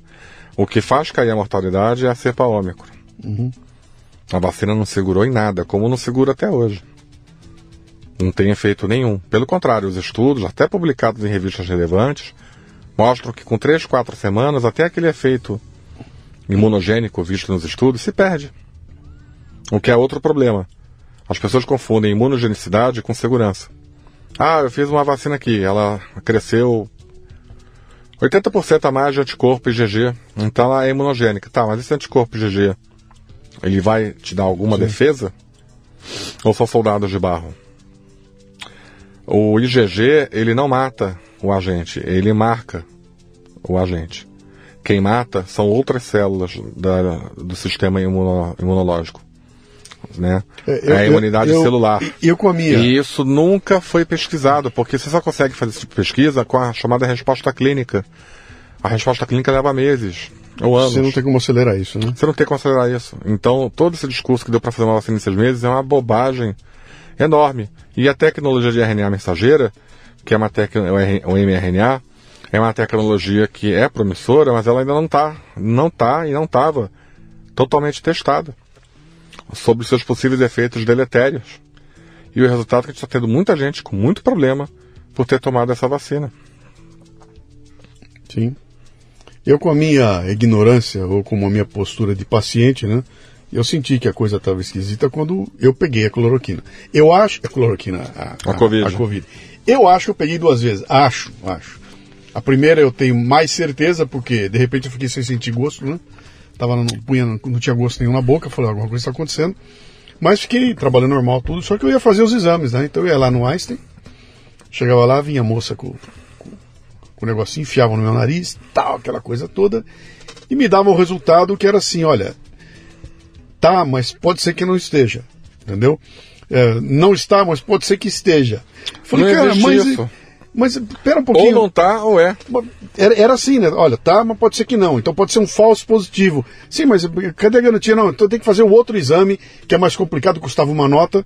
Aí você fazia o outro exame e levava uma semana para sair, quando saía. E aí o dia que eu fui aqui, vi na Bandeirantes, um trailer parado, com uma fábrica de, de exame ali, com as mulheres de, de vestidas de branco lá e uma fila de gente, num trailer na Bandeirantes, falei, cara, isso virou uma indústria, cara. Isso virou uma indústria. Né? Tá todo mundo pagando para ter um teste que não tem nenhum tipo, então ninguém sabe nada. Aí eu mandei fazer uma camiseta, que vendeu muito na minha loja, né? Ninguém sabe de porra nenhuma o nome da camiseta, né? Porque eu entendi que havia uma, uma incerteza, e foi aí que eu comecei a, a, a reparar que os médicos começaram a mudar o discurso, né? É, é, tudo era, olha, pode ser, mas eu não sei se é. Talvez seja, mas, mas doutor, o que, que eu faço? Não, talvez você faça assim. Era assim, todo mundo tentando sair da. Sabe, sai, sai fora, não, não joga no meu colo, não. Eu não vou assumir nenhuma responsabilidade. E aquilo era uma demonstração clara de que ninguém sabia de porra nenhuma. Aí tinha uma discussão e o cara não queria, não vou assumir nenhum tipo de. de o médico não queria ir contra a narrativa, mas ele já sabia que aquilo não, não era o que estavam falando. Sim. E aí adotaram essa postura do muro. Sim. Mas é que eu falo, quem, quem sobe no muro já está no inferno. O muro pertence ao inferno. Uhum. Só quem vai para o lado direito é que está fora do inferno. Então ficar em cima do muro, meu amigo, é só uma questão de tempo. muitos médicos adotaram essa postura, né? realmente, tal. Ou postura pior. É, realmente, eu acho que o seu filho não deve vacinar para a Covid, mas eu não posso escrever isso. Uhum. Não pode por quê? Não é o que você acha? Então, é, é uma covardia que tomou conta da classe médica que me enoja e me assusta até hoje. E quando você vê o secretário da, da saúde tomando escondido a, a, a, cloroquina. A cloroquina. E aí aparece a receita de que ele tomou. E ele é obrigado a vir a público e dizer tomei e tome de, desincompatibilizando do, do, do, cargo aqui. Cara, caiu, caiu todas as máscaras ali, né? Um, um, um, episódio que é simbólico, apesar de ter sido fruto de um, de um crime, em tese, não poderiam ter vazado a, Sim. a receita dele, tanto que o quem vazou foi punido, Eu- né? Sim. Mas ali mostra bem claro o que estava acontecendo, né? As pessoas que eram contratadas para difundir a narrativa, por trás dos panos, tomavam. Na CPI da, da Covid, chamaram alguns médicos da Prevent Senior para detonar o tratamento, que eles eram obrigados a, Sim. a tratar pela empresa, que eles eram obrigados a, a, a fazer o a protocolo, que eles eram contra, que aquilo era negacionismo e tal. A Prevent não teve dúvida, né? Em nome, aí ela pode, né? Porque ela estava se defendendo, né? Ela pegou a, no prontuário desses médicos receitas que eles fizeram para as famílias deles. Ou seja, o médico que foi lá depor dizendo que cloroquina era negacionismo, foi o mesmo médico que usou o formulário da Prevent para prescrever cloroquina para o irmão, para o pai, para a mãe. Como é que você chama um médico que prescreve um medicamento para sua família e nega essa prescrição para os seus pacientes? Por mim tinha que perder o CRM. Né? Por mim tinha que perder o CRM. A, a Prevent sofreu barbaridade, né? Eu me lembro de ter A ouvido. Prevent- eu, eu ouvi da boca de médicos que eu respeito tratar a Prevent como um matadouro, cara. Aquilo é um matadouro. E não era. E não era. Porque a Prevent tinha um viés que ela, ela tinha um- um- um- uma casta de, de pacientes mais idosos. Sim. Então é óbvio que ali teve um impacto na, na mortalidade. Só que a mortalidade da Prefeitura de São Paulo na época era quatro vezes maior que a da Prevent. E ninguém nunca falou que as- os hospitais da Prefeitura de São Paulo eram um matadouro. Então ficou nisso aí, ficou muito medicina baseada em Jornal Nacional e os médicos repetindo narrativas como essa, que era um ba- abatedouro. A Prevent se livrou de todas as acusações que ela foi. Uma delas até errado, na minha opinião, que eles fizeram acordo com o Ministério Público para quebrar a autonomia do médico. Desde essa época, a Prevent não, não é mais um bom local para você conduzir paciente. Porque eles sofreram muito com a perseguição e eles restringiram muito a autonomia do médico. E era um hospital que salvou muitas vidas no passado, no início, por deixar o médico trabalhar. E foi perseguido. A mesma história do, do conceito de, de, de seita, né? A- Hospitais de, de grande ponta falavam, eu estou me sacrificando aqui, eu não posso fazer isso, eu não posso fazer aquilo, eu não posso dar tal remédio, eu tenho que fazer isso aquilo, por que, que a Prevent acha que vai se dar bem? Houve uma tentativa ali de derrubar a Prevent para roubo de carteira. né? E a, a Prevent, para se recuperar ou para impedir isso, acabou aceitando condições draconianas que não foram impostas a outros hospitais. E agora está nessa aí. E ganhou essa fama de que era um matador, não sei o que, tal, tal, quando na verdade salvou muitas vidas. Eu, se fosse a Prevent, eu, eu pegar, resgataria essas entrevistas e processaria todo mundo. Mas é, isso é uma coisa que no Brasil o pessoal não sabe fazer direito, né? O pessoal quer fugir da batalha. Ai, não, não, que que eu- onde é que eu assino para não ter essa. Teve muita gente que cresceu no Brasil fazendo isso, né? Ameaçando médico, ameaçando o profissional liberal, ó. Se você não me dá um, um X de, de grana aí, eu vou botar essa matéria no ar aqui, né? E vou ferrar teu nome e tal. Aí, não, não, não, não. Então, quando a gente resolve aqui, muita gente que é conhecida hoje em dia. Assis Chateaubriand Né? fazia isso nos anos 60, né? É. Eu escrevi um artigo na época, que eu tava pegando fogo ainda, inclusive, pô, fui xingado de todos os nomes aqui, né? É, um artigo onde eu, onde eu falava, eu, eu dava um exemplo da que aconteceu no apartheid lá, quando terminou o, o Mandela assumiu, né, houve lá um, um- um trabalho todo na África do Sul para acabar com o apartheid, e aí ele tinha uma puta de uma encrenca na mão, que era é, como é que ele ia instituir a paz num país que tinha, eh, de um lado, uma população que tinha sido trucidada e de outro lado, os carrascos estavam lá. Como é que você ia botar esse povo para conviver? Não tinha como, ia virar uma guerra civil aquilo, né? E aí ele monta um tribunal, o Tribunal do Apartheid, que tinha como tese: nós vamos botar todo mundo para conversar, e essas pessoas, ao conversar, elas vão devagarinho se, se entendendo e nós vamos ter uma paz. Porque se a gente for para cancelar todo mundo, um lado vai se levantar contra o outro, né? E aí ali eu, eu solto e falei, bom, eu acho que quando é que vai ser o tribunal da, da, da pandemia? Sabe, aquele momento em que nós vamos sentar para conversar todo mundo e vamos apontar quem foram os agentes da, da, da história toda. Então, quem foram os jornalistas que botaram medo na, na população? Quem foram os médicos que falaram A quando era B? Quem foi o médico que tomou a coisa e não receitou e, e tomou, né? Quem foram os políticos que, pô, aquela do Randolph pedindo para dar uma medalha para os médicos lá de Manaus porque estavam usando a cloroquina e meses depois ele detonando a cloroquina, né? Quem são esses políticos todos? Para deixar claro para a população que Flávio tinha Dino, né?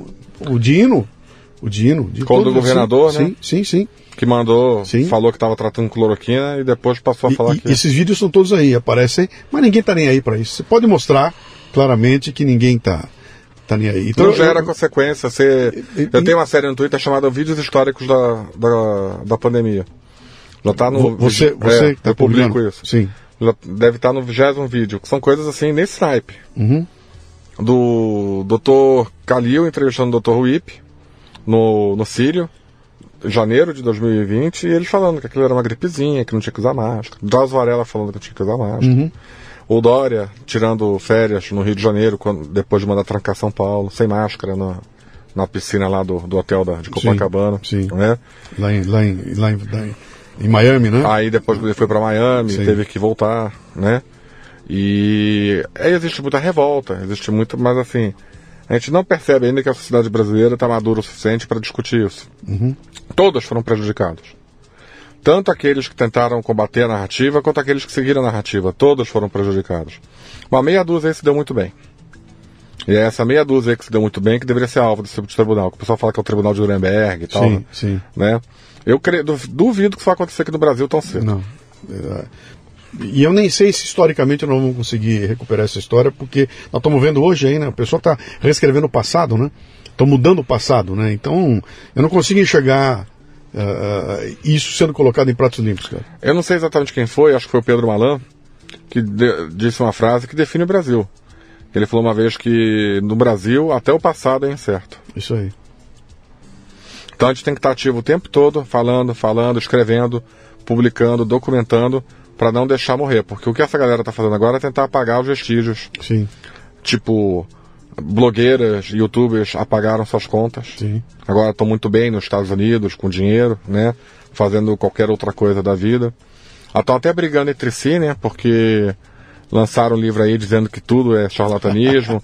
e aí atingiu uma parte da esquerda que nunca defendeu essa tese. Essa tese foi conveniente só para tirar o Bolsonaro, mas eles ac- continuam acreditando em psicanálise, uma série de outras coisas. E que, na boa, é uma bobagem tentar classificar tudo à luz do método científico. O método científico tem fortes restrições. Ele não serve para tudo. Ele serve para algumas coisas, mas você não pode querer quantificar a natureza humana ou metrificar todos os processos da natureza pelo método científico. Ele é falho. Eu tenho um remédio aqui contra o câncer de pulmão. Eu vou ter que tes- pegar pacientes com câncer de pulmão e metade deles eu vou dar placebo e para outra metade eu vou dar o remédio. Você pode fazer isso? Então tem questões éticas também que impedem o método Sim. científico, né? E, sinceridade, o que aconteceu aqui no Brasil beirou o nazismo. Deram 125 milhões de doses de Coronavac, prometendo algo que não existiu. Eu me lembro na época que o Dória falou que não ia ter mais morte, não sei o quê. E depois que deram o medicamento, a vacina, não é medicamento, é vacina, eles foram atrás de estudos observacionais retrospectivos para ver se tinha dado certo ou não. Uhum. esse tipo de, de, de método científico é, é- é nazista para mim. Você transformou a população inteira em cobaia forçada para depois correr atrás para ver se realmente aquilo funcionou ou não. Eu vi agora o depoimento Enquanto de uma, os de uma- estudos- Eu vi o depoimento de uma alta patente de uma, da, dando uma fármaco gigantesca lá na- no Congresso dos Estados Unidos. E lá os caras não brincam, né? No Congresso o negócio pega mesmo, né? E o cara pergunta para ela claramente: vocês tinham certeza da eficácia Não, quando colocaram? E foi, ela falou: não, não tínhamos. Não. Quando botaram no mercado, vocês tinham? Não, não tínhamos. Não, não- deu tempo de fazer os testes. E botaram mesmo assim, aí começa a tergiversar, né? Aí vem as mil e uma ah, conversas que estão ali, né? Deixa, eu te, Ah. deixa eu te perguntar uma coisa aqui. Eu- uma das teses que eu vi lá atrás, logo no comecinho, que tava, o bicho pegou na Itália, estava chegando aqui, eu li não sei aonde, eu vi alguém falar não sei aonde, que um, um- um técnico, um cientista, eu não sei bem quem era ele, acho que era um alemão, ele desenvolveu a tese da Dark Matter, a matéria negra, né? Que ele falava o seguinte: o que é Dark Matter? É algo que nós temos dentro do corpo e que indica se nós seremos ou não vítimas da pandemia. Isso explica por que marido e mulher dormindo juntos, na mesma casa, na mesma cama, o marido morre e a mulher não tem nada, os dois juntos. Por que que ataca um e não ataca o outro? Né?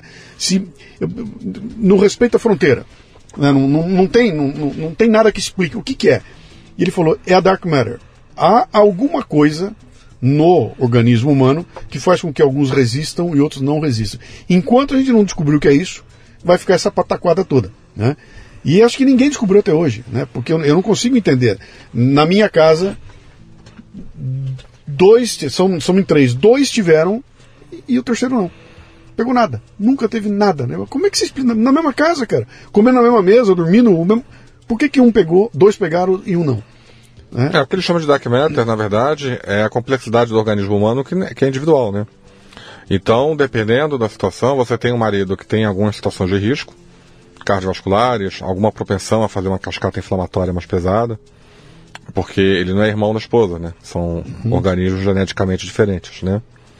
E diante da exposição ao mesmo ataque é, viral, a esposa, pela genética dela, é o que eu falo, né? A nossa genética é como se fosse uma caixa de, de, de juntor enorme, bilhões de disjuntores. Para cima, para baixo, baixo, baixo, baixo, cima, cima. E se você muda um disjuntor aqui e ali, você pode causar danos terríveis, né? É essa caixa de disjuntor que diz que você é homem ou mulher, que seu olho é branco, preto, quadrado, que você tem sobrancelha grossa ou curta, que você vai ter barba, não vai ter barba, que você vai ser inteligente ou com limitação cognitiva. Mas essa caixa define você, né? Lembrando que a nossa diferença de genoma para o chimpanzé é de menos meio por cento. Então é menos de meio por cento de genes que faz com que o ser humano seja diferente de um chimpanzé. Então, qualquer mudança nesse parque aí, que a gente chama de expressão gênica, ou seja, você tem o gene, mas como que esse gene vai se expressar, é isso que define quem nós somos, quais são as nossas vantagens, quais são os nossos riscos. É perfeitamente possível, sem ter nenhuma teoria de dark matter, que isso vem do espaço, né? uhum. né? A teoria da matéria negra, né? É, que você tenha o mesmo vírus em duas pessoas, respostas totalmente diferentes. Uhum. Inclusive, explicar eventualmente que uma pessoa já tinha um sistema de defesa mais robusto, ou ela não tinha determinada enzima, né, que fez com que o vírus não conseguisse se acoplar e produzir uma infecção nela direito. Sempre vai ter isso na, na humanidade. Você tem paciente que é, que é, que é resistente ao HIV, paciente que tem mutação no, no, na posição delta 32 do CCR5, que é uma das moléculas de imunidade a qual o HIV se cola para poder gerar infecção primária. Quem tem essa mutação delta 32 não pega HIV. Não pega. Nunca vai pegar HIV. Você pode. O que, o que significa que você não pode dar uma ordem de que todo mundo tem que tomar Exato. o remédio. Exato. Isso tem que ser sempre individualizado. Né? No mínimo discutido. Uhum. Então não precisa de DAC meta nenhuma. É, é, que você tem que saber de, com qual genoma está trabalhando e como que aquele genoma está expressado geneticamente. Uhum. Basta um fumar e outro não fumar para ter diferenças terríveis de riscos de aquisição de doenças respiratórias, por exemplo. Basta um estar tá trabalhando no ambiente poluído e outro não. Né? Então o fato do vírus ter circulado mundialmente não quer dizer que 100% das pessoas pegaram. Eu estou tendo paciente que só está pegando Covid agora. Sim. Primeiro episódio agora. Gente que achou que eu estava livre disso. E não tá, porque a Covid não foi embora. A Covid veio para ficar. Você acha que a, a, essa vacina mRNA ela pode mexer nesses disjuntores aí? Sim, ela mexe na expressão gênica. Isso já está visto em vários estudos.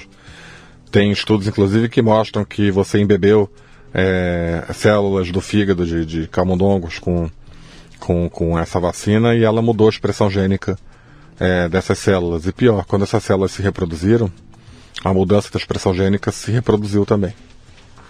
Então, agora o nível que a gente tem de afetação da expressão gênica pelo RNA mensageiro, a gente não sabe ainda. Uhum. Isso é diferente daquilo que as pessoas têm medo de que vai mudar o DNA. Ela não muda o DNA, a princípio, tá? Mas ela consegue mudar a expressão gênica de alguns genes, que aí é um processo que a gente está né, longe de conhecer ainda é, o todo, e a gente nem sabe direito o que tem nas vacinas. Tem estudos agora mostrando que essas vacinas estão vindo com um lixo biológico de bilhões de pedaços de DNA dos vetores que foram usados para produzir a vacina no, no, laboratório. De, e aí esse, esses pedaços, esses fragmentos de DNA, a gente não sabe o que, que esse tipo de lixo pode causar dentro da gente. Você está chamando de lixo? É lixo. Lixo, lixo biológico. Mesmo, lixo, lixo biológico. É. Restojo da, do processo de produção do RNA mensageiro. Uhum. Né? E a gente não sabe exatamente o que, que isso pode causar dentro da gente. Me, me fala uma coisa, uh, que, que, que, quem não conhece o assunto pode ouvir a gente conversando aqui e ter uma ideia errônea aí. O, essa tecnologia do mRNA mensageiro não é algo do mal, não é algo em ruim. Em tese não é algo do ruim.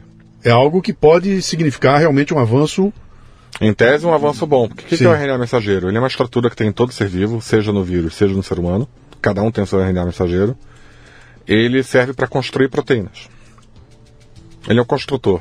Uhum. Ele está lá, ele pega arginina, guanina, né, tal, monta num, num, certinho, aí você produz uma proteína. Sim. Aquela proteína, aquela enzima vai ter uma finalidade. Esse RNA mensageiro, por natureza, ele é muito frágil e ele é altamente destrutivo. Por quê? Se você tem uma estrutura dessas fixa, forte, ela começa a produzir sem parar. E aí o que, que acontece? Você começa a produzir células sem parar, esse é um processo cancerígeno. cancerígeno. cancerígeno então, esse RNA mensageiro do vírus, especialmente, ele é muito frágil.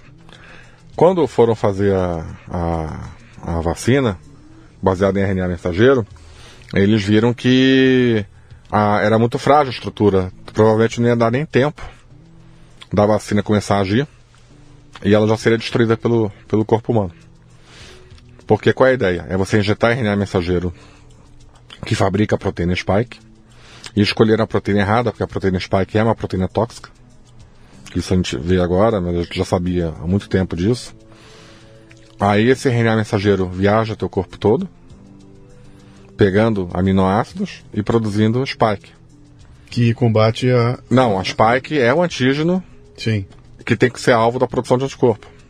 É o que? Quer dizer, ele, ele comunica pro teu corpo que tem um inimigo ali. Ele fabrica o o corpo- antígeno, sim. ao invés de injetar o antígeno, como nas Sim. vacinas tradicionais, Sim, ele fabrica o antígeno dentro do seu corpo, usando estruturas do seu corpo. sim. E aí, em tese, a produção de anticorpo baseada nessa metodologia seria muito mais eficaz e eficiente. E bastaria apenas trocar a tampa dessa vacina para você atualizar a mesma, com cepas mais, né? Só que esse RNA mensageiro, ele era muito fraco, ele quebrava muito rápido. E aí o que, que fizeram? Desenvolveram a tecnologia de você mexer na ponta desse RNA mensageiro, tornando ele estável. Então a Pfizer usa um RNA mensageiro estável. E foi isso que ganhou o prêmio Nobel esse ano. Foram os cientistas que inventaram essa tecnologia de não RNA mensageiro, mas a tecnologia de deixar o RNA mensageiro estável. Uhum. O RNA, RNA estável, mensageiro, aí já tinha uma garantia de que ele ia conseguir ficar um tempo no corpo produzindo spike. Só que faltava também proteger melhor esse vírus, porque mesmo com a estabilidade, ele era alvo fácil de ataque. Então eles criaram uma, uma bola de gordura com proteína pegilada para proteger esse RNA mensageiro dentro do corpo por algum tempo. Só que essa bola de gordura também facilitou a viagem do RNA mensageiro pelo corpo todo.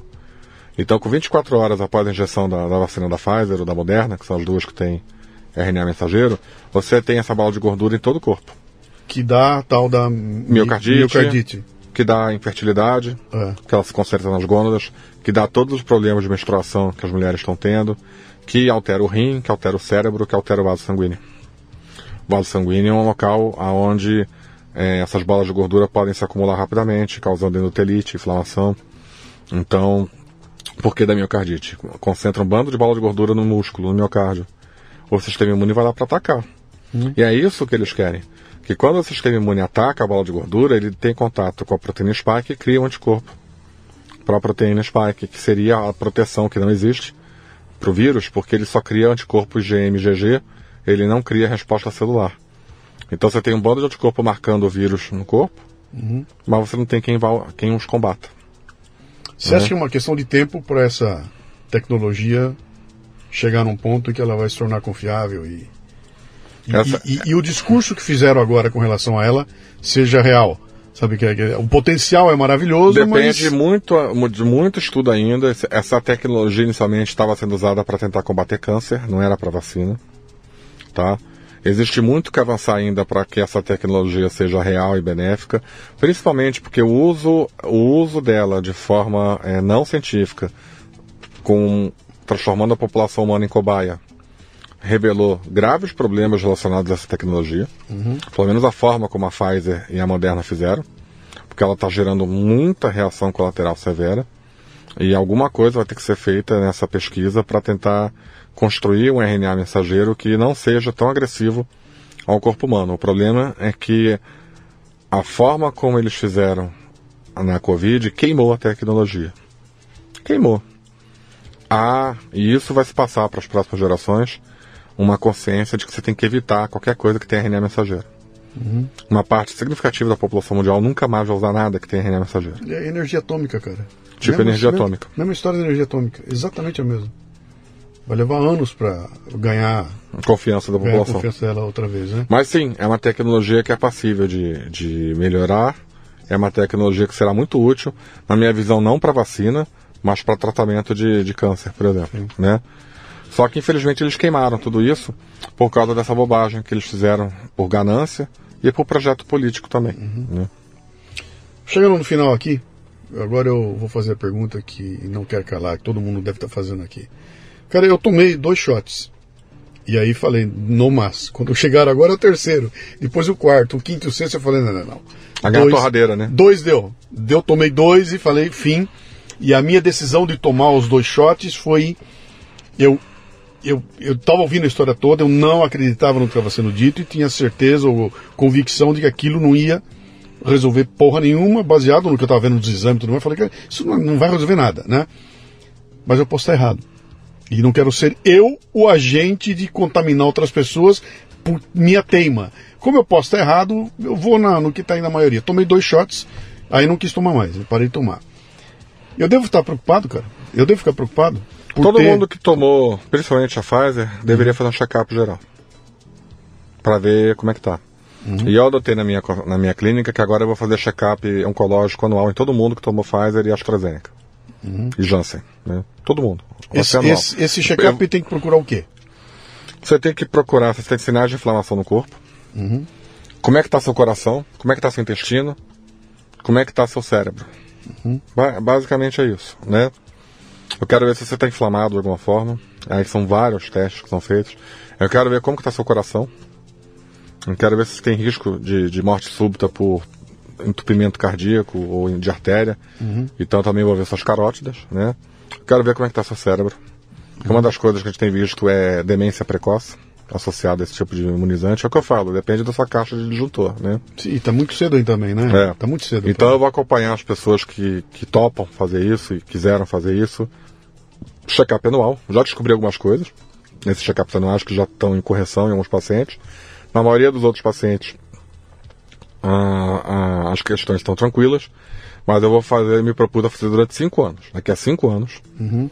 Eu vou pegar todo o conjunto do que eu fiz e vou ver se realmente vale a pena continuar fazendo anual ou se já passou. Porque os efeitos a curto prazo desses imunizantes a gente já sabe. De médio prazo também. Os de longo prazo estamos aprendendo agora. Uhum. Então eu recomendo um check-up anual, um médico como eu, qualquer outro que saiba que a vacina pode causar. Ah, a vacina da Covid, tá? Não as outras. Separar o joio do trigo, né? Podem, é, pode causar esse tipo de situação. Aí você fica até tranquilo, tira esse medo da tua frente, uhum. né? É, e a outra situação são as pessoas que desenvolveram sintomas pós-vacina, né? Que a gente chama de síndrome pós-Covid, mas que não é não necessariamente pós-Covid, pode ser pós-vacina também. Principalmente ligado à fadiga, à falta de memória, esquecimento. Eu ouço muita gente falar isso. O chamado brain fog, a memória vai para o espaço. Uhum. Alterações alérgicas, alterações psiquiátricas, alterações de falta de energia do corpo mesmo, né? Uhum. Alterações no olho, no ouvido de percepção, alterações do intestino, muita desbiose.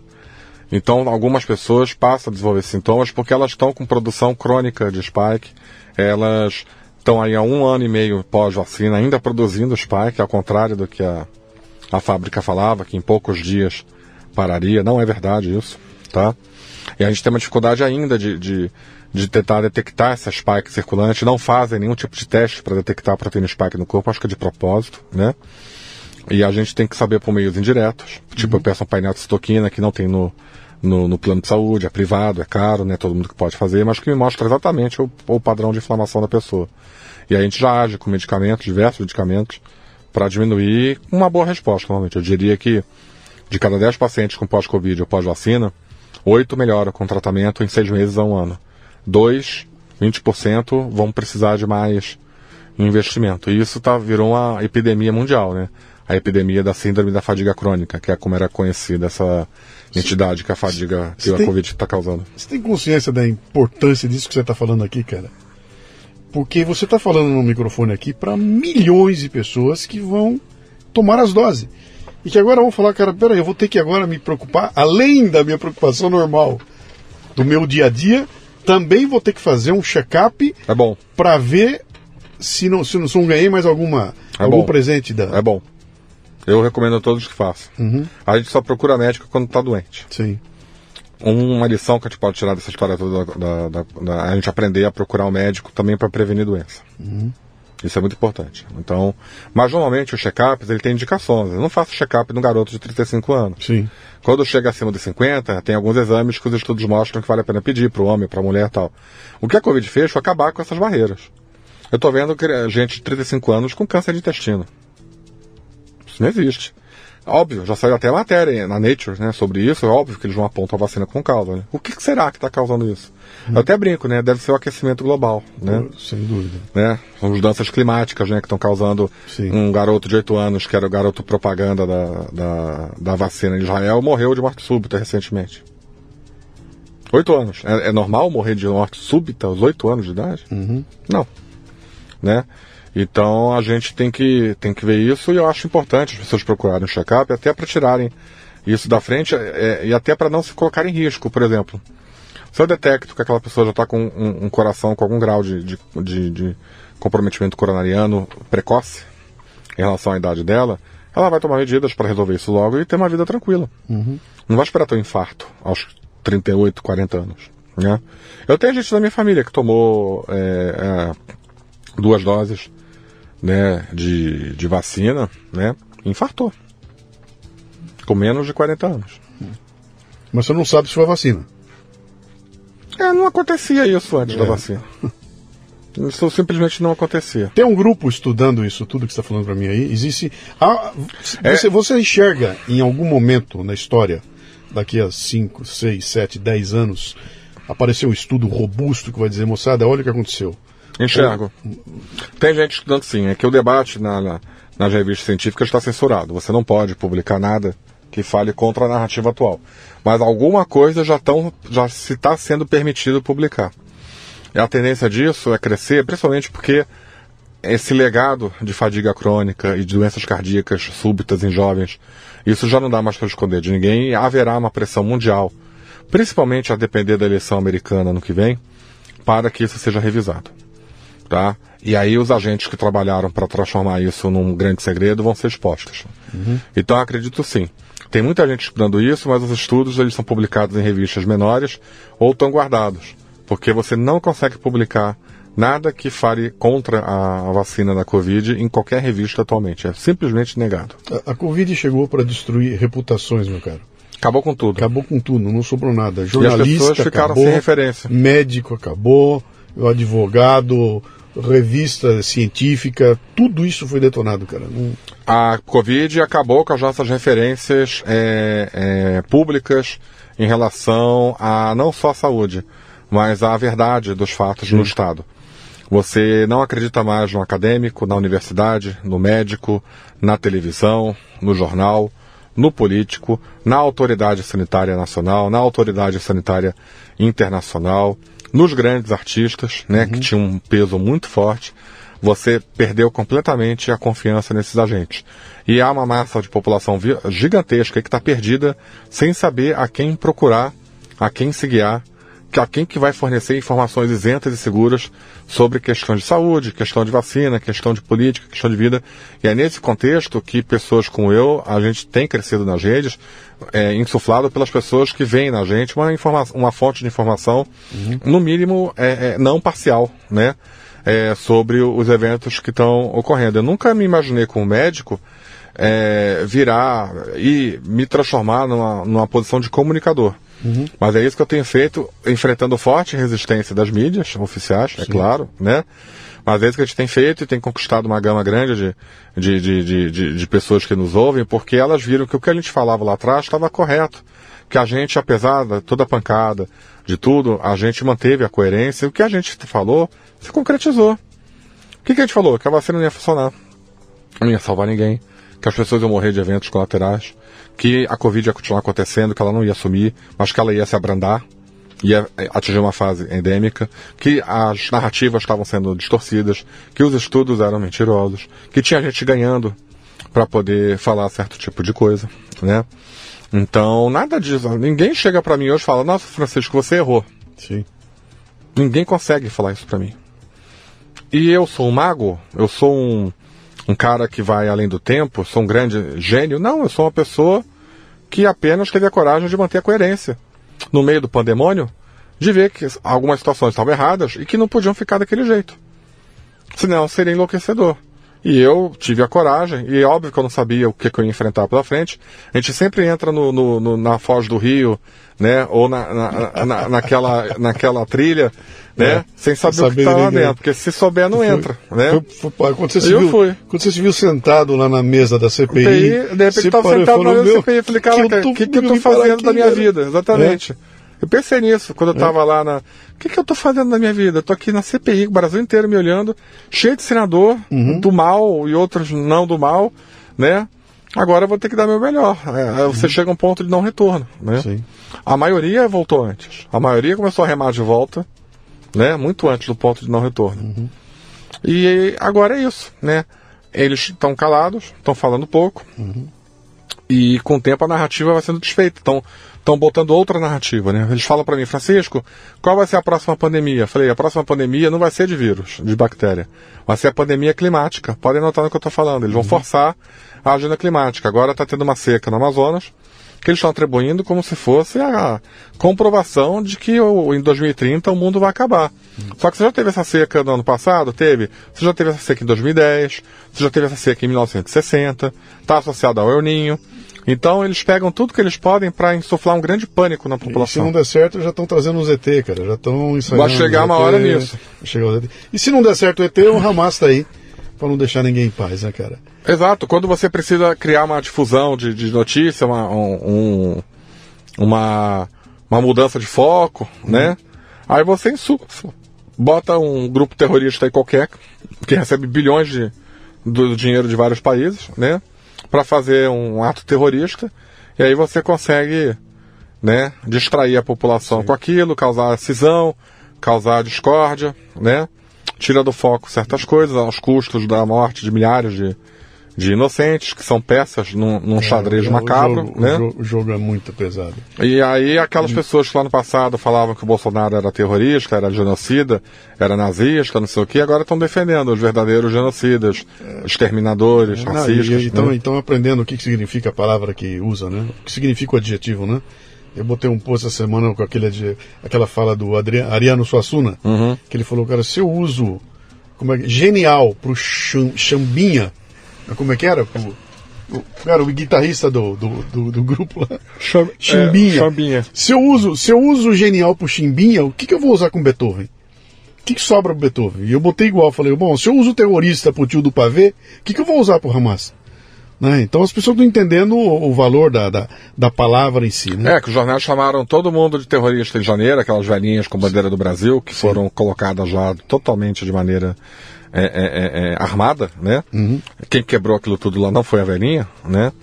E aí quando você pede o vídeo pro ministro da Justiça, ele esconde o vídeo, engole Sim, o vídeo, sim. queima o vídeo, diz que o vídeo está apagado. E, né? e o Hamas são militantes, são combatentes. São- né? e o Hamas são combatentes, são lutadores da, da, da liberdade, da causa palestina. Não é de vomitar, né? Tem muito atrás. A né? imprensa morreu.